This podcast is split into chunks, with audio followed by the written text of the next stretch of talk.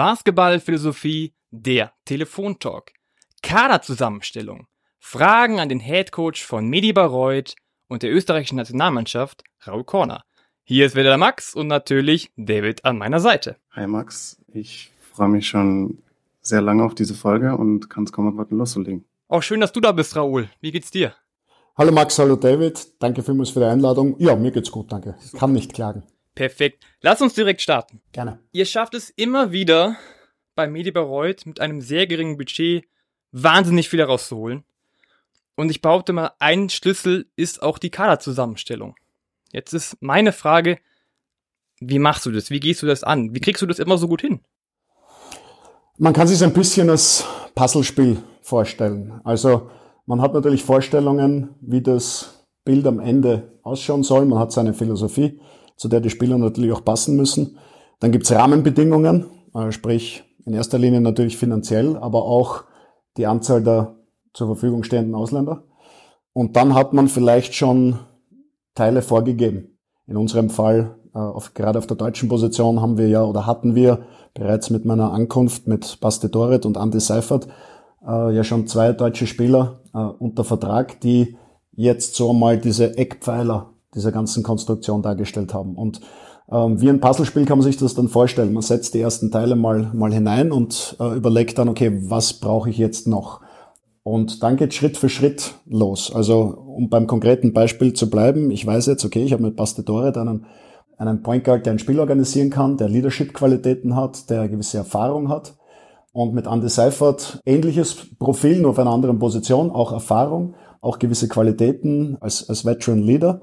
Ein sehr technisch versierter Spieler, gut ausgebildet. Und jetzt muss ich mir überlegen, was brauche ich, damit diese Spieler optimal ergänzt sind. Und dann komme ich relativ bald drauf, okay, ich brauche einen Spieler, der die Dinge kann oder gut kann, die ich von den bereits vorhandenen Spielern nicht unbedingt erwarten kann. Also beim Thema Andy Seifert ist zum Beispiel ganz klar, Andy hat Größe, ist jetzt aber nicht der explosivste oder athletischste oder physischste Spieler. Das heißt, ich suche dann meistens so als Komplementär einen, einen physischen, athletischen Postspieler, äh, der mir Dinge abdeckt, die ich von Andy jetzt in dem Fall nicht bekomme. Und so geht das dann Position für Position durch. Natürlich wie schon angesprochen, muss ich mich nach der Decke strecken. Also es gibt hier ein, ein, ein, ganz klares Limit, finanzielles Limit. Das heißt, ich muss mich damit abfinden, dass ich nicht den perfekten Basketballer finden werde. Das heißt, ich kann nicht sagen, okay, ich brauche einen Shooting Guard, der muss 1,96 Meter groß sein, athletisch sein, Erfahrung haben, am besten schon auf BBL oder Euroleague Level, der muss im besten Alter sein, der darf keine Verletzungen haben, der muss von der Einstellung top sein. Ne? Also, äh, ich kann mir nicht den, den perfekten Spieler malen oder ausmalen. Äh, ich muss irgendwo Abstriche machen. Und da habe ich in den letzten Jahren gute Erfahrungen damit gemacht, bei gewissen Dingen Abstriche zu machen, wo ich mir zutraue, gemeinsam mit meinem Staff und gemeinsam mit der Organisation, äh, das hinzubekommen. Und wir haben gesagt, okay, wir machen die Abstriche bei der Erfahrung. Vielleicht auch bei der Größe, äh, vielleicht auch bei der Verletzungshistorie, aber wir machen die Abstriche mit Sicherheit nicht äh, bei Einstellung, bei Charakter und bei Professionalität. Und so hat man dann einerseits von sportlicher Seite ein klares Profil, was man benötigt. Thema Shooting Guard, ich brauche jemanden, der den Ball in den Korb tun kann von jenseits der Drei-Punkte-Linie, der das auch schon bewiesen hat.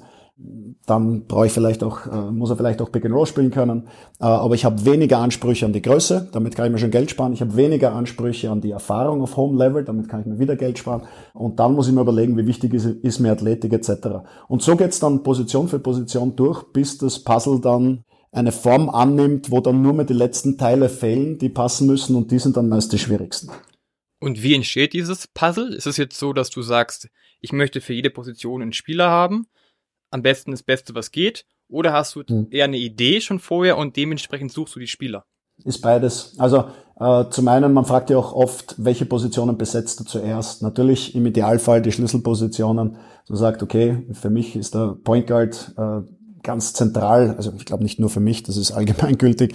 Äh, der Center spielt in meiner Philosophie eine, eine wichtige Rolle und äh, dass man sagt, okay, man, man schaut, dass man zuerst die Positionen verpflichtet, das ist vielleicht das ideale Szenario, aber nicht die Realität. Letztendlich schreibe ich mein Profil zusammen, also ich schreibe mir ganz klar auf, was muss der Spieler können, was muss er nicht können. Äh, also zum Beispiel jetzt äh, Center, um konkret zu sein, äh, Center muss bei mir nicht zwei Meter zwölf groß sein. ist nicht notwendig. Wenn der zwei Meter vier ist, aber dafür lange Arme hat, physisch ist, athletisch ist, reicht mir das vollkommen aus, kann ich schon wieder Geld sparen. Er muss nicht übermäßig viel Erfahrung haben, habe ich auch schon wieder was eingespart. Aber er muss rebounden, er muss physisch sein, er muss vom Kopf her klar sein. Ne? Äh, seine Karriere bisher muss logisch gewesen sein. Also wir werden ganz selten jemanden verpflichten, der aus China kommt, wo er schon, weiß ich, wie viele Millionen gescheffelt hat. Das ist nicht unser Profil, sondern wir suchen Spieler on the way up. Und ähm, da kriegt halt jeder Spieler, äh, von jedem Spieler wird ein ganz klares Profil erstellt. Was muss er haben? Was sind nice to haves? Ja, ähm, und was brauche ich nicht? Und das schicke ich dann an, an zahlreiche Agenten raus, mit denen ich in den letzten Jahren zusammengearbeitet habe. Und die schicken mir dann entsprechend Listen zurück mit Namen, mit Spielern, mit Profilen. Und die werden dann durchgeforstet. Und da habe ich dann im Endeffekt, also äh, ja, Dutzende, manchmal hunderte Spieler vorliegen oder Vorschläge vorliegen, die dann der Reihe nach bewertet werden und, und äh, nach einem bestimmten Schema, das ich mir in den letzten Jahren erarbeitet habe, dann bestimmt wird, okay, kommt der für mich in Frage, kommt der für mich überhaupt in die nächste, in die nächste Runde der Betrachtung, weil ich kann mir nicht alle Namen im Detail anschauen, die da reinkommen, das sind wirklich hunderte. Und wie schaut dieses Schema aus? Also hat dieses Schema ein bestimmtes Ziel? Äh, wir wollen so und so spielen? Oder was, wie sieht dieses Schema aus? Wie kann man sich das vorstellen? Ja, das Ziel ist vorher schon vorgegeben durch, das, durch die Erstellung der Profile. Also wenn ich meine Profile erstellt habe, habe ich im Endeffekt schon determiniert, wie möchte ich spielen. Wenn ich jedes Profil genauso besetzen kann, wie ich mir das vorgestellt habe, dann weiß ich schon, wie ich spielen möchte. Ist immer ein ideales Szenario, wo man dann auch immer wieder den einen oder anderen Abstrich machen muss, ist vollkommen klar. Aber letztendlich ist es so, dass wenn ein Name reinkommt, ich zuerst einmal schaue, und das ist der allererste Blick, ist es vom Grundprofil her, und da reicht ein Blick auf Eurobasket, passt der überhaupt hinein in das, was ich suche?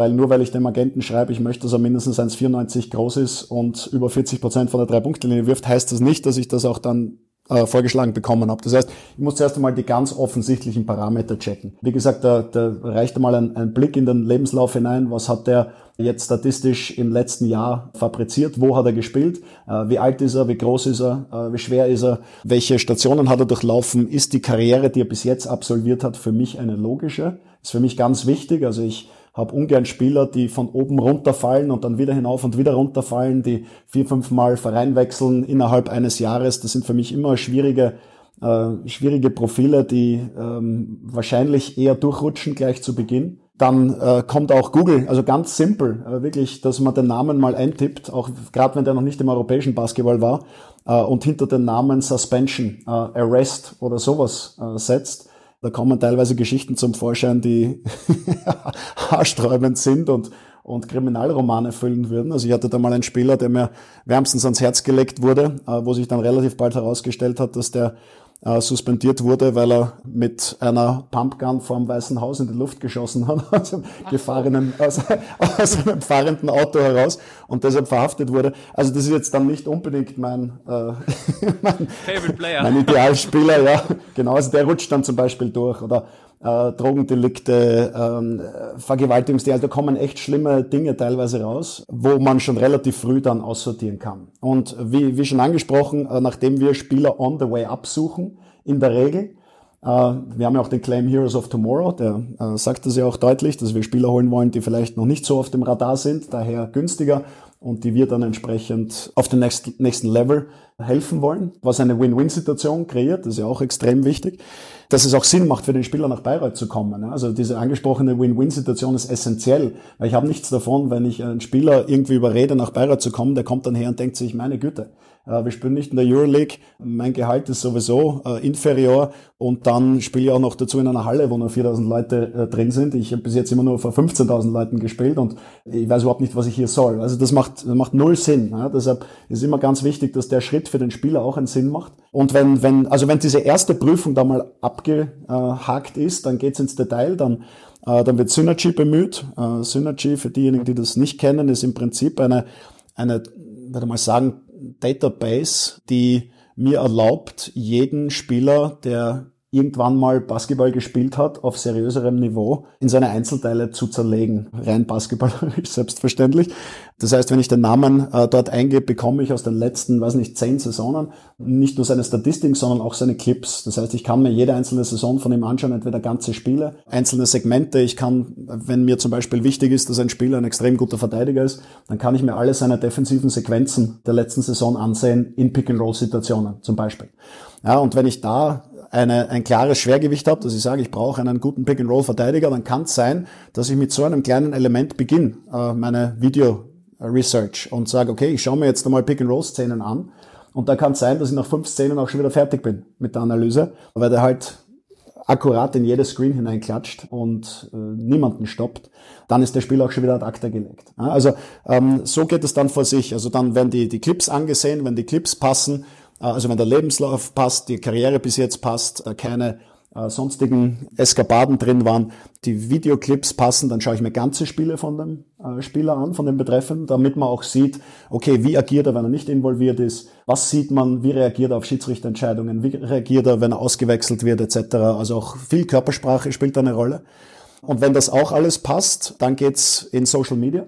Dann wird der Spieler durchgecheckt, ähm, was postet er auf Instagram, was postet er auf Facebook, äh, Facebook spielt immer weniger Rolle. Jetzt mittlerweile ist es Instagram oder muss wahrscheinlich dann auch irgendwann mal auf TikTok und so weiter schauen. Das sind Medien, die mir jetzt, die, die ich nicht verwende noch, ne, oder was twittert er etc. Also wie gibt sich dieser Spieler? Wie sieht sich dieser Spieler? Da könnten übrigens auch Highlight-Videos eine Rolle spielen. Ich bin kein großer Fan von Highlight-Videos, aber das schicken halt die Agenten sehr gerne raus, sagen, du schau mal kurz drüber über den Spieler.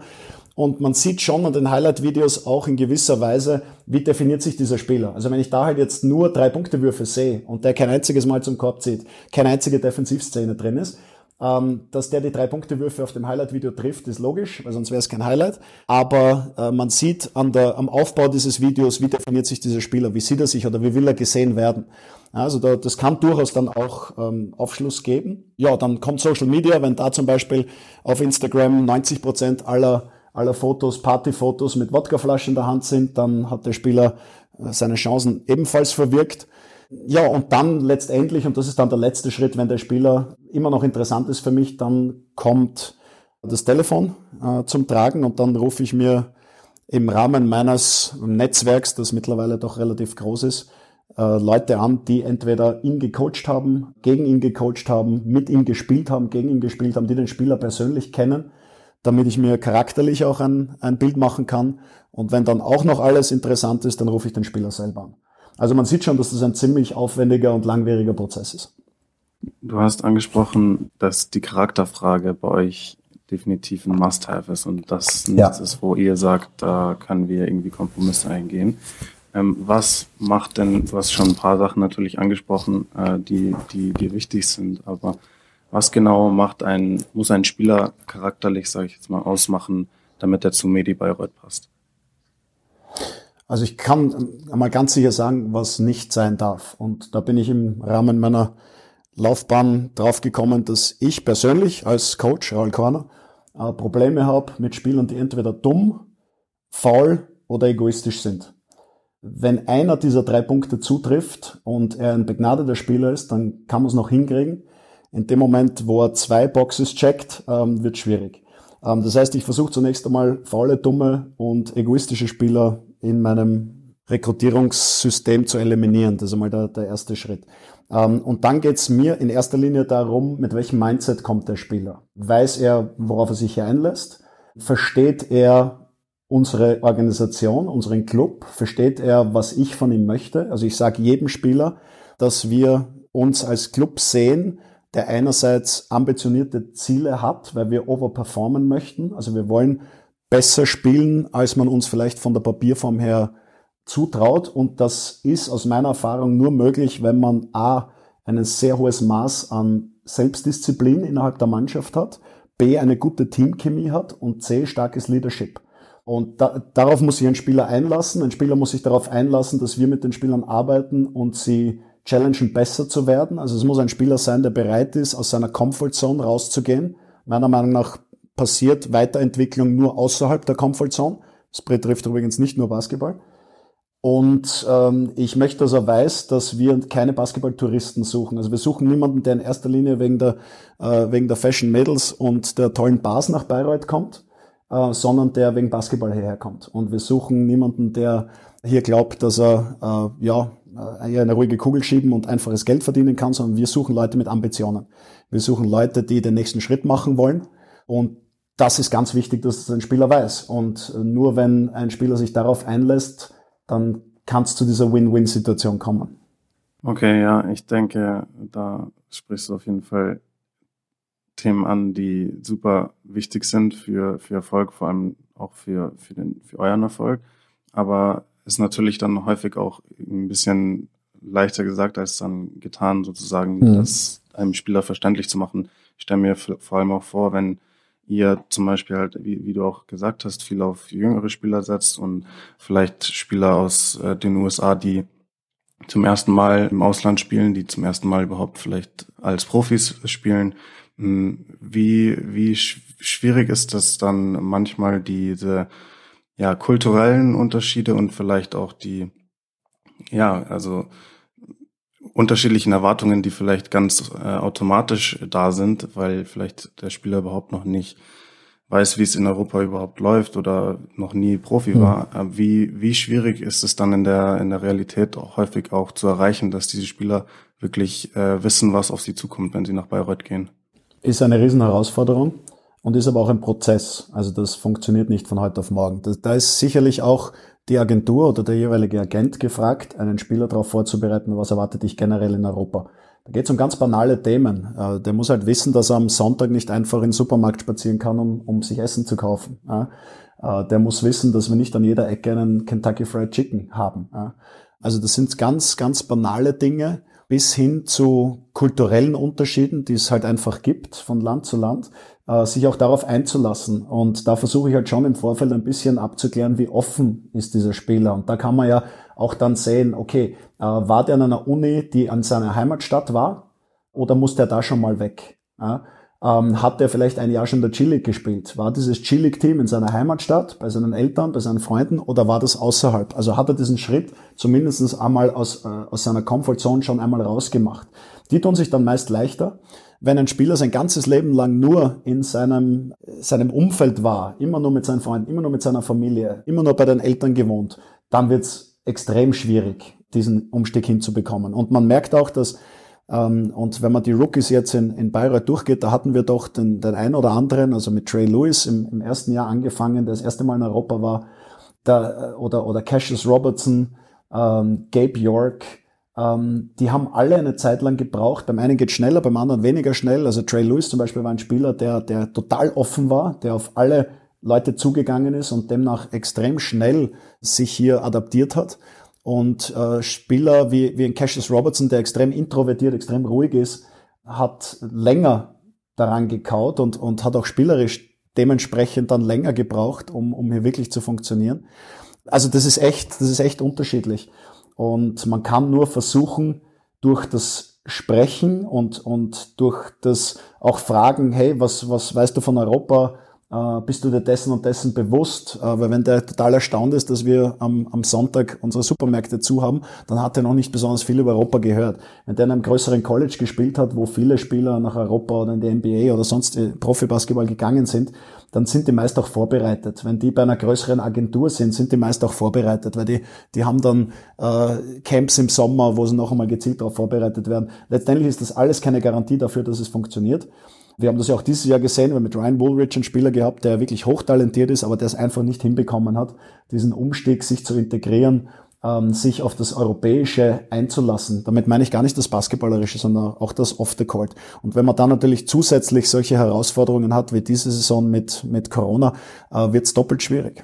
Wie wichtig sind dann bei der Integration von solchen Spielern dann auch äh, erfahrene Spieler wie eben, äh, Bastian Doret oder Andy Seifert, die beide schon viel Profi-Erfahrung haben, die beide Leadership-Qualitäten haben, wie du auch schon angesprochen hast, und die vor allem auch den, den Standort Bayreuth ja schon länger kennen. Ähm, wie viel, äh, also wie wichtig sind dann solche Spieler auch bei der Integration von Neuzugängen und vor allem vielleicht Neuzugängen, die europäischen Basketball bisher noch nicht noch nicht kannten. Und wie was erwartest du dann auch von deinen von deinen Liedern in in der Hinsicht Integration von Neuzugängen? Also sind extrem wichtig, weil wie schon angesprochen, also zum einen, äh, was heißt es am Standort Bayreuth Basketball zu spielen? Was heißt es, sie in Europa zurechtzufinden etc. Und die haben ja beide jetzt schon mehrere junge Spieler und vor allem auch Rookies erlebt und wissen, was es da äh, heißt und wie schwierig das für die sein kann. Das heißt, die sind da integrativ extrem wichtig. Dann ist es aber auch wichtig, irgendwo einen amerikanischen, also wenn man jetzt gerade von amerikanischen Spielern spricht, in den meisten Fällen sind sie Amerikaner, die, die diese Probleme haben, weil ein Litauer hat weniger Probleme ne, vom, vom kulturellen her, ähm, dass, es, dass man vielleicht auch den ein oder anderen Spieler aus Amerika hat, der schon vielleicht in Deutschland gespielt hat oder zumindest in Europa gespielt hat, der den Spielern oder der die Spieler an die Hand nehmen kann und sagen kann, du pass auf, mir ist es genauso gegangen. Ich bin mein, das erste halbe Jahr auch nur am Abend nach Hause gekommen, habe bis vier Uhr in der Früh mit meiner Familie geskypt und war dann hundsmüde im, im Vormittagstraining und habe mir den Unmut des Trainers zugezogen. Das ist vielleicht nicht die beste Idee. Äh, ich habe den Fehler auch gemacht, mach du den Fehler nicht. Lauter, lauter solche Sachen. Also Leadership und Veteran Leadership kann man hier nicht hoch genug einschätzen. Definitiv. Jetzt hast du schon gesagt, dass du ja viele Amerikaner hast mhm. und auch gesagt, dass du klare Kontakte hast und auch ein gutes Netzwerk. Zwei Fragen von mir. A, wie ist denn das entstanden überhaupt? Und B, mhm. wie kann man sich aber wirklich jetzt eine Verpflichtung eines amerikanischen Spielers vorstellen? Also wie ist das Netzwerk entstanden? Über Zeit. Man lernt Trainer kennen, mit denen man, also gegen die man gecoacht hat, äh, wo man dann Kontakt hält. Äh, man trifft sich auf Coach-Clinics, tauscht Kontakte aus bei Nationalteam-Lehrgängen. Sehr viel passiert, wie angesprochen, auf, auf Coach Clinic sehr viel passiert, aber auch äh, bei solchen Events wie Summer League Las Vegas zum Beispiel. Also das ist ja eine Woche, wo, oder zwei Wochen, wo alles herumrennt, was irgendwo im Basketball was zu tun hat, und zwar weltweit. Also da trifft man die Asiaten äh, genauso wie die Südamerikaner und die natürlich Europäer, und zwar Head Coach, GMs, Sportdirektoren, also alles. Ähm, und bei solchen äh, Events oder bei solchen Camps, Veranstaltungen, äh, muss man halt schauen, dass man, dass man Kontakte pflegt zum einen, weil viele sieht man nur einmal im Jahr und das ist halt in Las Vegas, äh, und zum anderen auch neue Kontakte knüpft. Und dann, wenn man länger in dem Geschäft ist, wird man natürlich auch selbst Teil eines Netzwerks von einem anderen Coach. Also viele Coaches, die aus der deutschen Liga Spieler für interessant halten, rufen mich an. Sei das aus Frankreich, aus Italien, aus Spanien, teilweise aus, aus, aus asiatischem Raum. Und das ist dann natürlich ein Give and Take. Also äh, ich weiß dann ganz genau, okay, ich gebe dem die Info, die er braucht. Und ich gebe ihm ehrliche Info. Also ich bin da kein Verkäufer, sondern ich, ich versuche natürlich jetzt meine Spieler nicht unter den Bus zu schmeißen, das ist ganz klar, aber ich lüge ihm auch nichts vor und ich rede ihm auch nicht schön sondern ich, ich versuche eine, eine, soweit es einem Subjekt möglich ist, eine objektive Beurteilung eines Spielers abzugeben, versuche ich das und erwarte dann natürlich auch dasselbe. Das heißt, jedes Mal, wenn mich ein Coach anruft, Beispiel jetzt, gestern hat mich erst einer angerufen aus Frankreich, der zu einem Spieler was wissen wollte, der vor drei Jahren einmal, also vor zwei Jahren einmal bei mir gespielt hat, mit dem ich bis jetzt noch keinen Kontakt hatte, ne, der wandert dann in mein Adressbuch. Und äh, jedes Mal, wenn ich dann bei mir eingebe im, in meinem Adressbuch Frankreich, erste Liga, dann kommt eine Liste mit Coaches raus, mit denen ich schon gesprochen habe. Und da habe ich dann natürlich Coaches, mit denen ich mehr vertraue und Coaches, die ich noch weniger kenne. Und äh, so entsteht das Netzwerk. Also eigentlich über Zeit. Und Netzwerk entsteht halt einfach nur durch Netzwerken. So langweilig und banal das auch klingt. Ja, wie entsteht das Netzwerk? Ne? War das äh, war das eine? Ja, wie wie kann man sich die Verpflichtung vorstellen? Komplett unspektakulär. Also das ist echt das unspektakulärste an allem. Äh, letztendlich äh, geht's dann, wenn alles abgeklärt ist und ich weiß, ich möchte einen Spieler haben und ich habe mit ihm gesprochen, dann geht der der nächste Schritt dann ans Management. Also dann dann wird mit dem Agenten kommuniziert. Das mache manchmal ich in meiner äh, Eigenschaft als Sportdirektor äh, manchmal äh, übergebe ich es direkt äh, an unseren Geschäftsführer, weil letztendlich auch er dann den Vertrag unterschreiben muss. Also ich bin ja nicht zeichnungsberechtigt, sondern ich mache nur die Verhandlungen. Unterschreiben muss das dann der, der Geschäftsführer. Und da gibt es Standardverträge, ähm, die wir natürlich für unsere Bedürfnisse ein bisschen adaptiert haben. Da gibt es dann oft einige Dinge, die reinkommen oder rausfallen. Äh, und dann werden die Zahlen eingesetzt, über die man vorher schon im Vorfeld gesprochen hat. Und dann wird es entweder unterschrieben oder nicht unterschrieben. Aber die, dieser letzte Abschnitt ist dann meistens der unspektakulärste, auch wenn einige Agenten dann ein bisschen einen Viehhandel draus machen und, und dann versuchen noch, und können wir da noch einen Flug dazu haben und wie schaut's hier aus und dort aus. Also es kann dann oft noch sehr mühsam sein, deshalb versuche ich ab dem Zeitpunkt das dann an den Geschäftsführer weiterzugeben, weil dadurch kann man dann auch ein bisschen gut Cop Bad Cop spielen. Ne? Dass man sagt, okay, äh, hey, ich möchte einen Spieler haben, aber der Geschäftsführer sagt nein, also mit dem, äh, mit diesem Herumeiern da jetzt will er nichts zu tun haben und dann kommt der Deal halt nicht zustande. Ne? Und dann, dann kann man die Agenten dann doch noch äh, dazu bewegen, sich an das zu halten, was ursprünglich ausgemacht war. Also das, das ist dann natürlich auch ein bisschen Verhandlung.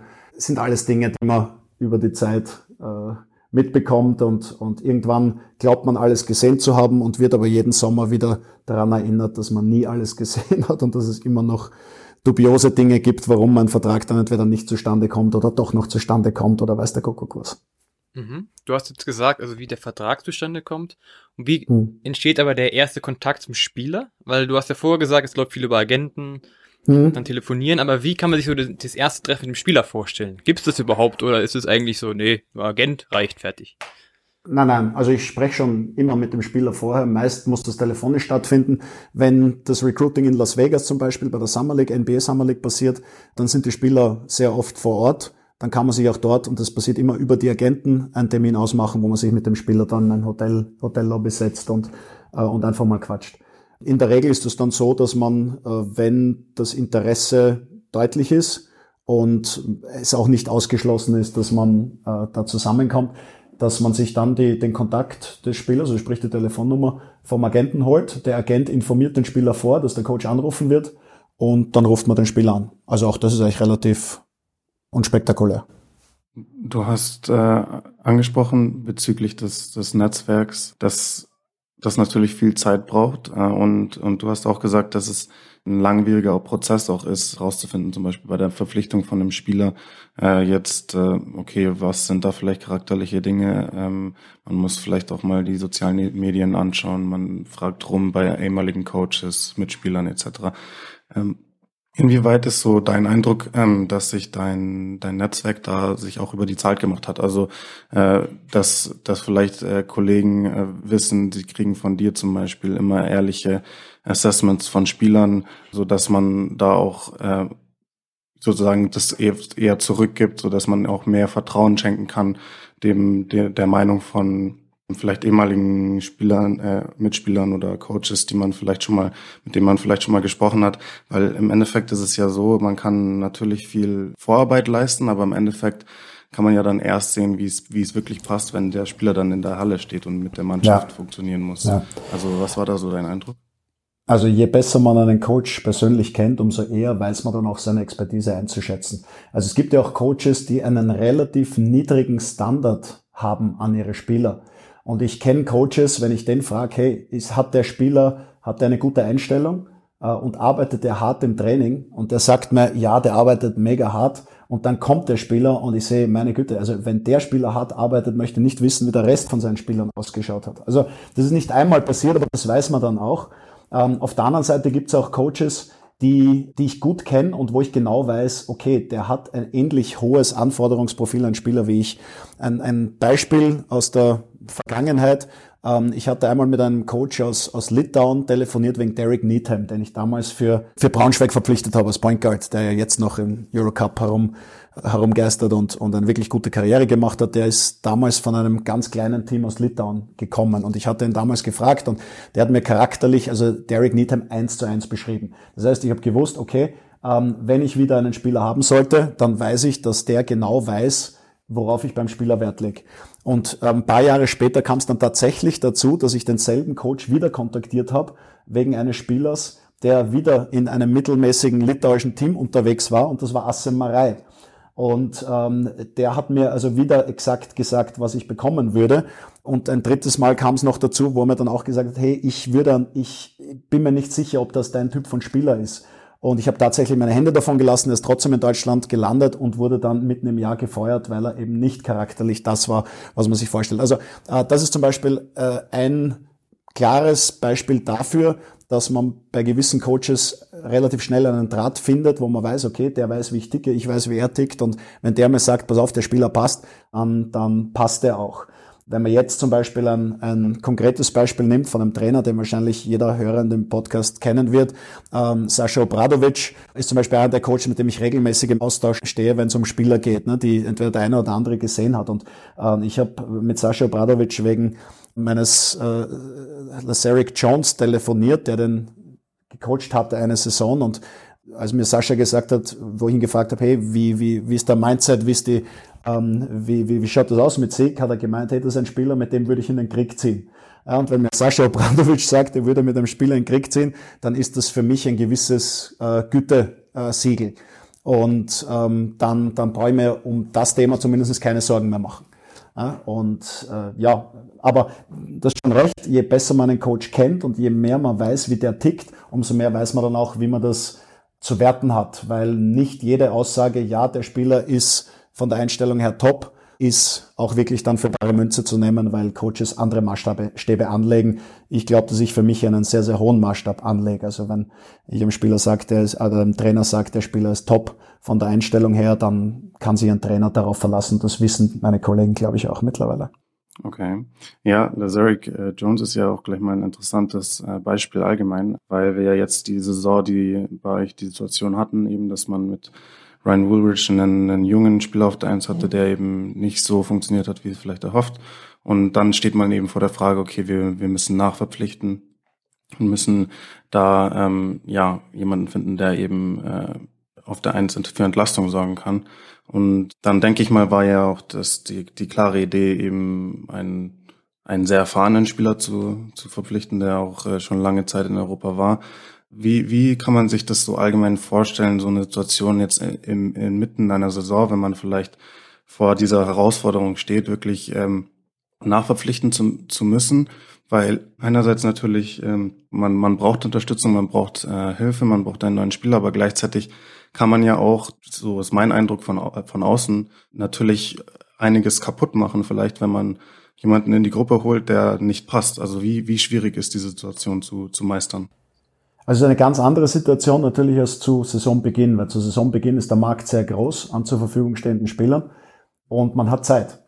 Und das hast du bei Nachverpflichtungen in der Regel nicht. Jetzt haben wir natürlich einen großen Nachteil, dass wir jetzt keinen Sportdirektor per se haben, der sich das ganze Jahr über mit dem Spielermarkt befasst und genau weiß, welcher Spieler auf welcher Position ist derzeit verfügbar und in unserem Preissegment. Natürlich versuche ich auch in meiner Doppelfunktion den Markt so gut es geht im Auge zu behalten, aber es ist nicht möglich, das im selben Ausmaß zu machen, wie wenn man hier einen einen einen äh, ja einen Sportdirektor sitzen hat, der nichts anderes macht als das. Ne? Das ist glaube ich äh, ist glaube ich logisch und das heißt, es geht dann im Endeffekt ein, ein Spielerprofil raus an die, an die angesprochenen Agenten, wo man dann sagt, okay, ich suche das ist das Geld, das wir zur Verfügung haben und das suche ich in etwa. Äh, in dem speziellen Fall war es umso schwieriger, weil gefühlt jedes Team in Europa einen Point Guard gesucht hat. Und es, es gab zu der Zeit auch noch drei, vier Teams in der BBL, die einen Point Guard gesucht haben. Und von den drei, vier Teams äh, waren wir wenig überraschend das mit dem wenigsten Geld. Ähm, das heißt, wir waren jetzt in dieser Hierarchie der, der joblosen Point Guards äh, nicht ganz weit oben. Und das hat schwieriger gemacht oder extrem schwierig gemacht, zumal wir ja auch einen akuten Handlungsbedarf hatten. Also Ryan Vogel war halt von heute auf morgen weg. Wir haben dann zwar danach noch die, die Partie in Bamberg gewonnen ohne ihn. Ähm, das war aber dieses häufige Phänomen, dieses extra Energiebereitstellen seiner Mannschaft. Aber das wurde also wäre mittelfristig, langfristig nicht gut gegangen. Und dann war halt die große Frage, okay, wer ist, wer ist verfügbar und wen können wir uns leisten? Und da sind wir jetzt wieder bei dem Thema, du musst irgendwas aufgeben. Im Fall von Lazaric Jones war es nicht die Erfahrung, äh, war auch nicht die, äh, das Niveau, auf dem er schon gespielt hatte, ganz im Gegenteil, das war sogar eher untypisch jetzt für eine Verpflichtung von Medi Bayreuth, sondern das, was wir in dem Fall aufgeben mussten, damit wir ihn uns leisten konnten, war, dass er keine Spielpraxis hatte seit fast anderthalb Jahren. Er war verletzt, hatte eine Operation, dann kam Covid und dann war er eineinhalb Jahre oder knapp anderthalb Jahre ohne Spielpraxis. Und für uns war jetzt die Frage, okay, der Spieler hat offensichtlich Qualität. Er kann uns auch in Sachen Veteran Leadership weiterhelfen und wird uns auch weiterhelfen. Aber wie lang braucht es, bis der, bis der fit ist? Äh, und da haben wir gesagt, okay, wir gehen dieses Risiko, ähm, auch weil einfach ähm, der, ja, äh, der ideale Spieler, der topfit ist, auf dem Niveau gespielt und so, für uns nicht leistbar ist oder gar nicht da ist. Und wenn er da ist, holen sich jemand anderer. Ja, und äh, ist dann immer ganz witzig, wenn man hört, na ja, ähm, wie, wie, wie konnte sich Würzburg zum Beispiel äh, den Spieler XY holen? Äh, ja, wir sind nicht Würzburg, sorry. Ja, und äh, man kann auch nicht sagen, okay, jetzt hat Ulm verpflichtet auf der Position, hätte der nicht zu uns gepasst. Ja, es mag schon sein, aber er hätte halt finanziell nicht zu uns gepasst. Ja, also das, äh, das sind immer so Dinge, wo es zum einen ums Timing geht natürlich. Ist der Spieler jetzt gerade verfügbar? Es hat zum Beispiel einen Schwung von Spielern gegeben, die auf den Markt kamen, als die, die Bubble in der, äh, in der G-League vorbei war. Darauf konnten wir nicht warten, zum Beispiel. Dann gab es den einen oder anderen Spieler, der noch äh, einen befristeten oder einen Vertrag hatte bis zum Ende eines gewissen europäischen Bewerbs. Darauf konnten wir auch nicht warten. Also äh, es musste schnell gehandelt werden. Und, und da war für mich im, im Gesamtpaket äh, Laseric Jones die, die beste Alternative auch wenn er einige Runden gedauert hat, bis er wirklich äh, uns, uns spielerisch auch helfen konnte. Aber ich, ich denke jetzt unterm Strich, dass, und das kann man halt immer erst nachher beurteilen, dass wir hier einen richtigen Move gemacht haben, weil wir dadurch diese Lücke schließen konnten. Du hast gerade gesagt, die Moves zu machen. Das ist aber sehr, sehr schwer, eben nachzuverpflichten, weil du keinen Sportdirektor hast. Wo siehst du denn die Vorteile bzw. Nachteile wenn du als Trainer gleichzeitig Sportdirektor bist oder eben nicht? Mhm.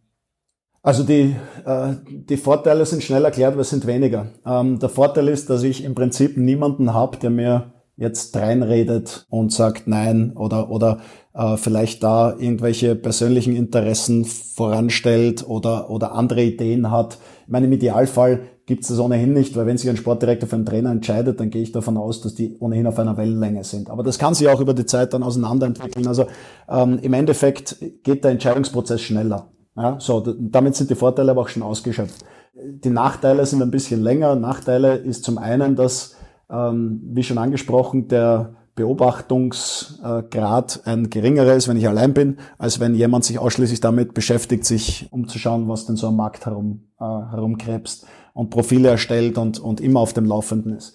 Vorteil ist weiters, ähm, dass ein Sportdirektor, und das ist jetzt eher der Vorteil für einen Club, äh, dass ein Sportdirektor ja das lang, die langfristige Ausrichtung eines Clubs im Auge haben sollte.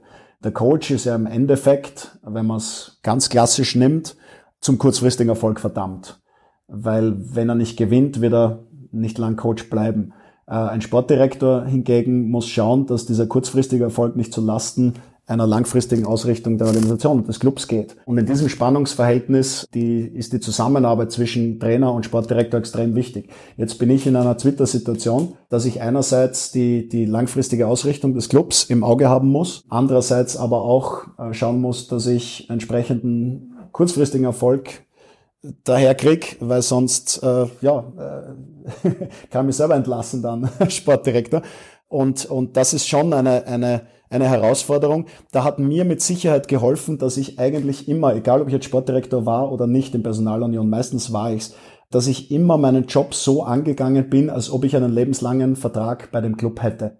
Und ich glaube, wenn man es von dem Mindset her angeht, dann fällt es einem leichter, auch die Interessen des Clubs und der Entwicklung des Clubs im, im Kopf zu haben, als wenn man sich wirklich nur als Trainer sieht, der nur schaut, dass er möglichst viele Siege rausknallt, damit er dann nächstes Jahr mit mehr Gehalt irgendwo hin verschwinden kann.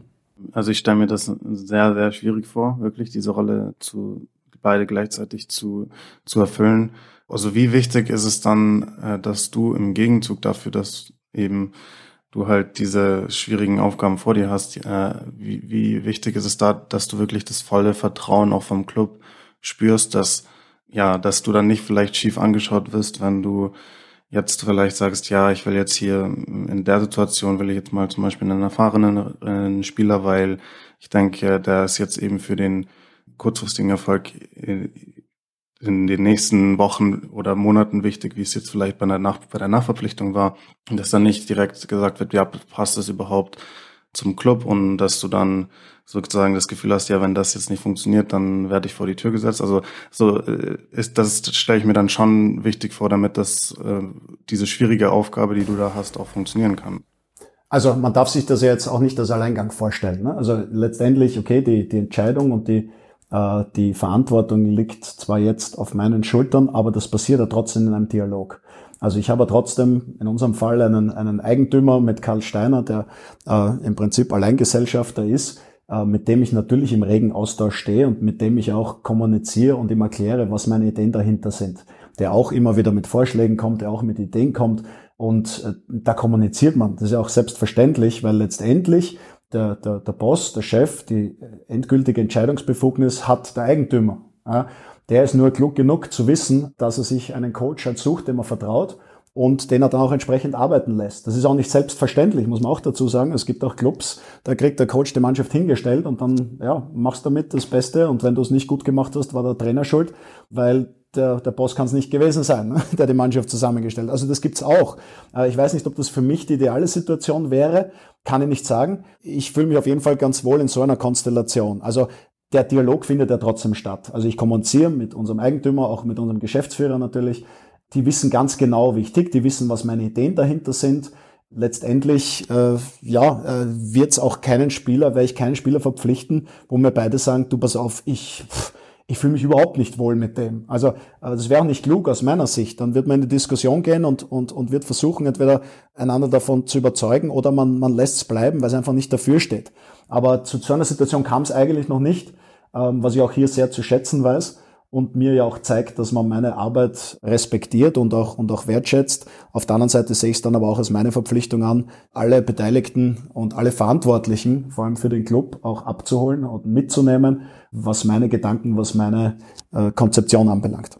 Ein, ein weiterer Aspekt äh, von dem von der Konstellation, äh, über die wir auch gerade sprechen, ist ja, dass du jetzt als Head Coach von, von Bayreuth als Sportdirektor gleichzeitig und dann noch als Nationaltrainer von, von Österreich, könnte man ja sagen, eigentlich drei theoretische Fulltime-Jobs hast. Wie kann man das, also wie kriegst du das zeitlich so gemanagt? Also, weil es ja theoretisch in jeder Sekunde, in jeder Minute was zu tun gäbe. Also die Zeit, die du vielleicht dann nicht, äh, äh, wenn du vom, vom Training nach Hause kommst, dann kannst du vielleicht das äh, das nächste Spiel vorbereiten. Gleichzeitig könntest du mhm. aber auch vielleicht den Markt noch sondieren, über dich über weitere Spieler informieren. Also es gibt ja, äh, die Arbeit geht, geht ja dann eigentlich nie aus, aber wie schaffst du es da so ein bisschen die Balance zu behalten? Also es ist ein 24-7-Job. Punkt. Äh, Basketballcoach ist ein 24-7-Job. Ähm, wer sowas nicht möchte, ähm, wird entweder den Job gar nicht ergreifen oder früher oder später flüchten. Das einmal vorweg. Drei Fulltime-Jobs sind's nicht. Ich habe einen Fulltime-Job, das ist Head Coach Medi Bayreuth. Dazu habe ich eine Doppelfunktion Sportdirektor, da gibt's viele Dinge, die sich überlappen. Oder wie schon angesprochen, halt dann auch das eine oder andere, das dann mehr zu tun ist. Also ich habe jetzt wahrscheinlich mehr mit Agenten zu tun, als ich zu tun hätte, wenn ich, wenn ich einen Sportdirektor hätte. Aber das ist jetzt, das muss man sich jetzt auch nicht vorstellen, dass, dass das so dieses, diese mega Mehrbelastung ist. Was die Nationalmannschaft anbelangt, dann ist das ganz gut handelbar, weil ja auch, also zumindestens solange man nicht in der Euroleague spielt, es klare Windows gibt. Da ist dann der Schwerpunkt Richtung Nationalmannschaft. Natürlich muss man da im Vorfeld, gibt es dann auch Sachen vorzubereiten. Aber da geht es ja jetzt nicht um großartiges Rekrutieren oder sonst was. Also die österreichische Nationalmannschaft ist jetzt, ich will es jetzt nicht despektierlich klingen, aber das, das Scouting hält sich in Grenzen. Also wir haben jetzt nicht diese Fülle an hunderttausenden potenziellen Nationalspielern, sondern da ist relativ klar, da gibt es einen Kreis von ich sage jetzt mal 30 Spielern, äh, die man alle kennt, äh, seit Jahren kennt und, und die Jungen versucht man sich dann im Sommer näher anzuschauen, damit man da auf dem Laufenden bleibt. Aber da ist das Recruiting relativ schnell passiert. Und ähm, was, was äh, Vorbereitung äh, betrifft, äh, habe ich einen Coaching-Staff, der mir, der, der mir da hilft, der auch zum Teil zumindest vor Ort ist und, und die Spieler und Spiele analysiert und, und anschaut so dass es mir dann möglich ist, äh, umzuswitchen und in dem Moment, wo das Fieber-Window beginnt, mich dann halt voll auf diesen Job zu konzentrieren und in dem Moment, wo ich in den Flieger steige und, und wieder ähm, in, in Deutschland lande und, und in Bayreuth reinfahre, sofort auch wieder Head Coach äh, Medi Bayreuth zu 100 Prozent bin. Also das, das, das gelingt, gelingt mir eigentlich ganz gut. Äh, ist für mich auch eine, so blöd es klingt, weil es alles Basketball ist, aber es ist für mich auch eine gewisse Abwechslung. Ich habe mit anderen Leuten zu tun, ich bin von anderen Leuten umgeben, sehe andere Spieler, habe einen anderen Coaching-Staff. Also es ist schon ein bisschen Abwechslung auch, die mir, wie ich gemerkt habe, in, den, in der Zeit, wo ich das jetzt mache, auch gut tut. Super. Wir sehen schon, Kaderzusammenstellung ist ein wahnsinnig vielfältiges Thema. Äh, danke dir, Raoul. Sehr gerne. Es war sehr, sehr aufschlussreich und ähm, das war's schon von der Folge. Kaderzusammenstellung, Fragen an Raul Korner. Bis zum nächsten Mal. Ciao. Ciao. Tschüss.